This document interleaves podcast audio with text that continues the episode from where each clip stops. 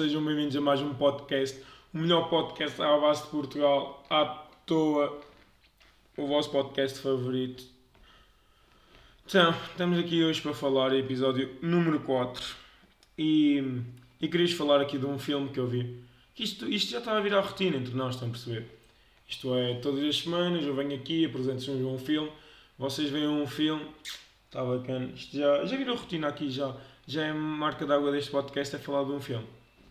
Então, um filme que eu vi foi o Well Photograph de Mountain, acho que é assim que se diz. Uh, está no Netflix. Foi, foi-me recomendado por uma amiga, ela sabe quem é, que ela vai estar a ouvir isto.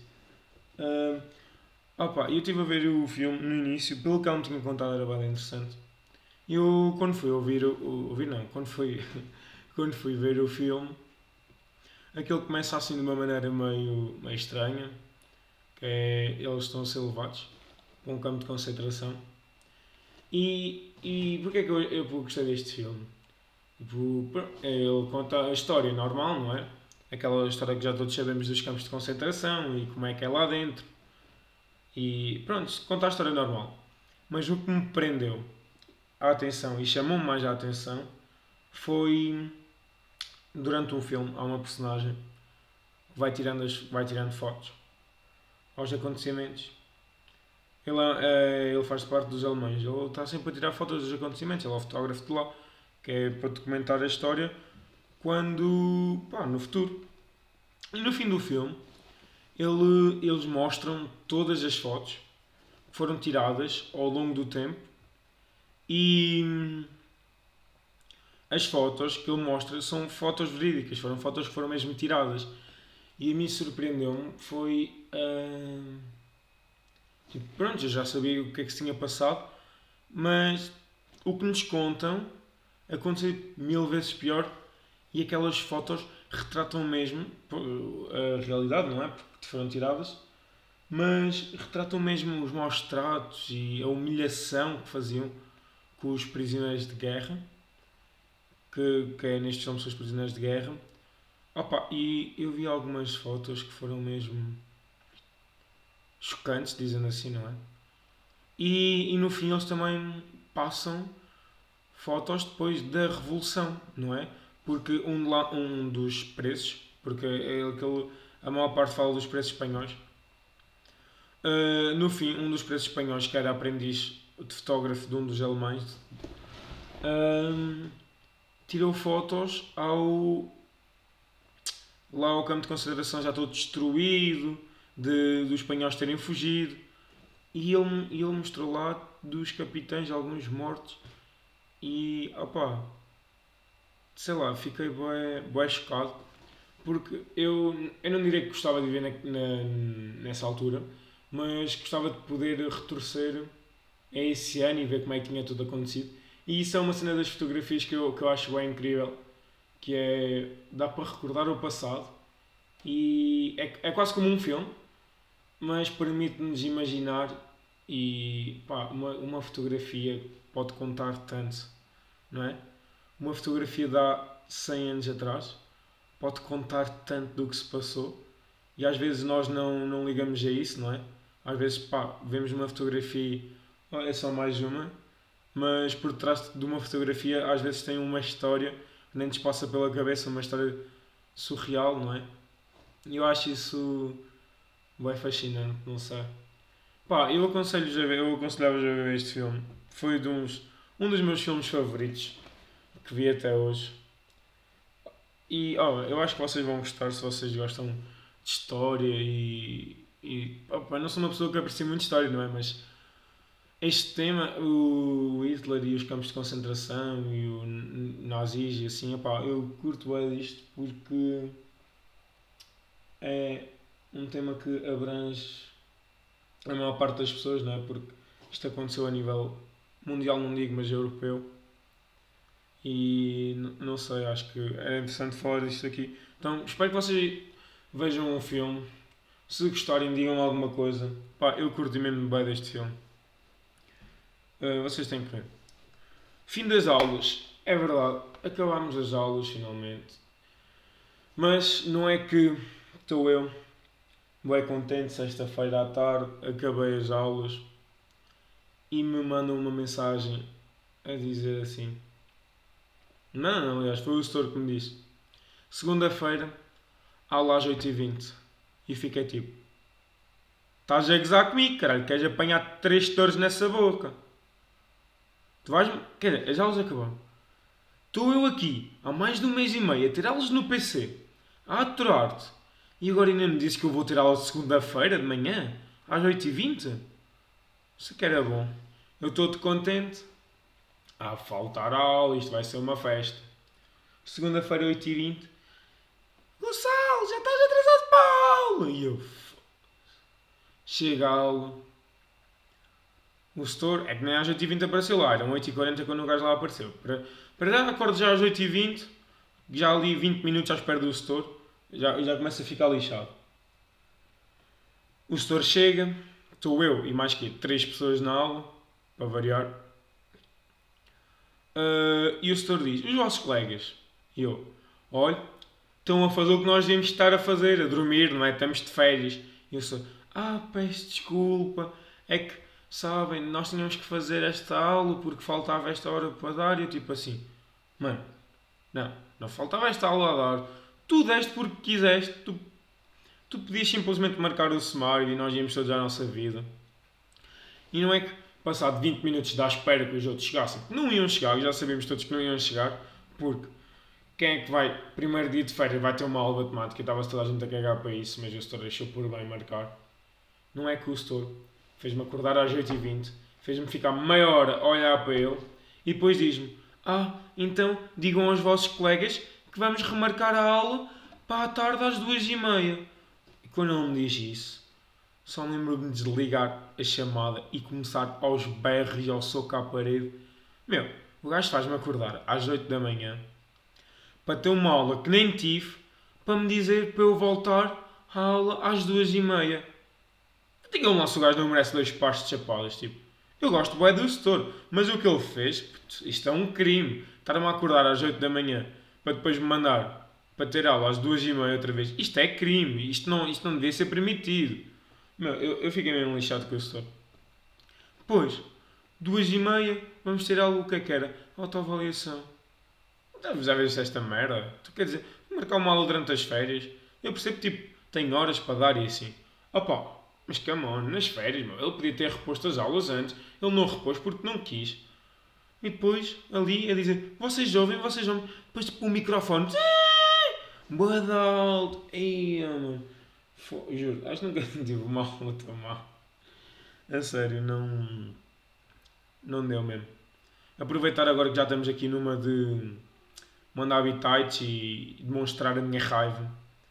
Não é que mandem vir uns AirPods falsos, não é? Porque um gajo não tem dinheiro para comprar um iPhone, não tem dinheiro para comprar uns AirPods verdadeiros, por isso um gajo mandou vir mesmo uns AirPods falsos, de 20 euritos. Pá, no site dizia uh, 7 a 21 dias. E eu, está-se bem. Passa uma semana, passam duas, passam três. E eu, foda-se, mas que, são três semanas, já devia ter chegado. Um amigo meu vira-se, mandei vir uns fones, iguais aos meus, do mesmo site. E não é que eu, eu disse, ah, não sei o que, eu já mandei vir os meus há três semanas. E o gajo, ei, foda-se. Passa um mês, passa mais uma semana, outra. Os fones deles chegaram. Os fones deles chegaram, meu.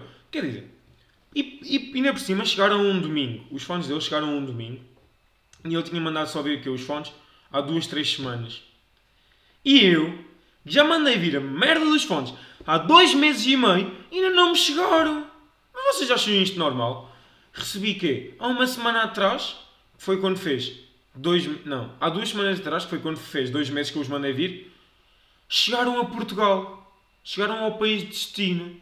E eu, tá bem demoraram dois meses para sair do outro aeroporto, e agora vão demorar mais dois meses para sair do aeroporto de Portugal, vão demorar mais dois meses para chegar à minha casa. Quer dizer, isto, isto é ridículo. Não, eu estou revoltado, eu estou eu bem revoltado, porque isto é ridículo, meu.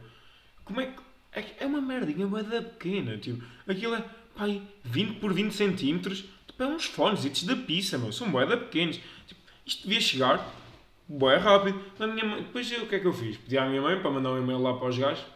Dizem, pedem muita desculpa, que estão com muita, muito material para entrega, muitas encomendas. Pá, mas é uns fones pequeninos. Tipo, o gajo mandou, o meu amigo mandou ver os fones. Três semanas. Eu mandei ver os fones. Dois meses e meio, estou à espera deles. Os gajos não me dizem nada. Eu acho que o que aconteceu foi um bacana lá do aeroporto, porque não sei se sabem, mas isto acontece tipo no correio assim, que é, às vezes eu, pá, não estou a discriminar o pessoal que entrega o correio assim, mas que acontece, acontece, que é, às vezes eles roubam, principalmente quando é envelopes, porque às vezes há pessoal que manda, a mim já me manda, uh, houve uma altura que mandava dinheiro por eh, correio até que, que, pá, houve uma vez que roubaram e deixaram, começou a ser transferência bancária. E, e eu agora estou, na minha cabeça é, pronto, os gajos dos, dos correios roubaram-me os fones, lá diz que está para chegar e vai-me chegar aqui uma embalagem vazia. É, é isso que eu acho. Não, mas é sério. Pá, dois meses e meio para chegar a porcaria uns fones e lá dizia 21 dias. E eu nem sou uma pessoa que costumo mandar vir cenas da net porque, pá, prefiro comprar numa loja física porque assim sempre posso ver, sempre posso tocar, experimentar. E estar a mandar vir da net, pá, não, não é muito confiar. Não é, não é de confiar, pá, mas eu não não me sinto à vontade, não é? Porque eu não sei se vai mesmo chegar, eu não sei se vai mesmo vir o que eu encomendei e eu fico-me a sentir, pá, uh, desconfiado, não é? Fico-me a sentir uh, inseguro, por um lado. Pá, mas já. Mas chega de, má, chega de bad vibes. Tinha uma cena para vos contar, se calhar vocês já devem ter visto numa, nos meus stories. Se não viram, não sei o que é que vocês estão à espera de me irem seguir no Insta não é? Vocês, eu ponho lá tudo, ponho lá quando é que publico coisas no YouTube, quando é que publico coisas no Spotify, no SoundCloud, quando vou, pá, eu anuncio tudo no meu, no meu Insta, não sei o que é que vocês ainda estão a fazer, vocês deviam ir lá seguir, tipo agora, mesmo ali, tal, seguir, já dei follower, vocês deviam ir lá agora e aproveitem e passem no meu YouTube e no meu Spotify, porque toda a ajuda é pouca e estão aqui a ajudar um gajo a continuar a fazer as coisas e a crescer, não é? Pá, e vocês deviam ir lá. O que é que eu estava a dizer? Ah, sim, vocês já. O que eu estava a dizer? Sim, vocês já devem ter visto no meu Instagram que arranjei um spot lá numa piscina que pensava que estava abandonada, mas não. Uh, já vou explicar. Que foi, pá, nós arranjamos lá um spot, tinha lá um sofá com uma piscina suja. O que é que nós fizemos? Pegámos nos tijolos, fizemos lá uns bancos e umas vezes e aquilo está-se bem tranquilo para estar lá. E nós agora temos lá, temos lá virado bué da noite, a beijolas, aquilo tem sido alta spot, estamos, eu e os meus colegas vamos falar, puta, aquilo está bem curtido. E não é que o dono daquilo manda-me uma mensagem, mas eu não sabia que ele era dono. Eu até, vos, eu até vos posso mostrar, eu vou ler. Foi? Uh, o gajo manda-me uma mensagem assim. Boas noites. Gostava de saber onde é o sítio onde tiraste a foto com a piscina. E, e depois disse: Está abandonada? Podes responder eu: Não, é do homem.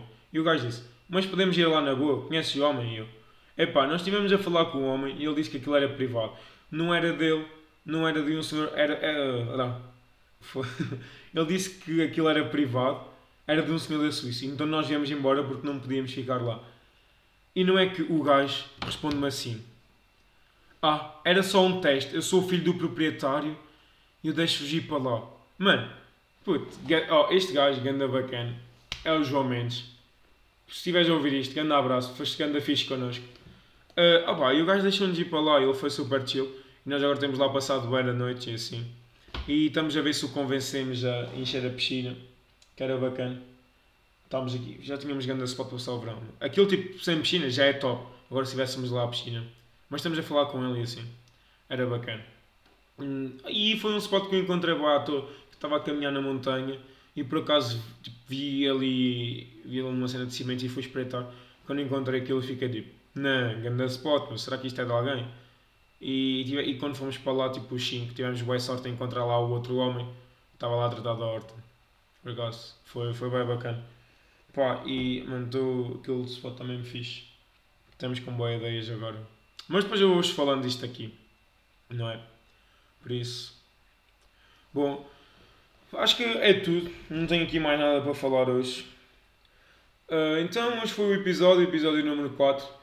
Se quiserem que eu fale aqui alguma coisa especial, mandem-me para o Insta que eu vejo mais facilmente. Ou para o Twitter também. Uh, então, foi o episódio número 4 hoje. Espero que tenham gostado. E vejo-vos para a semana, não é?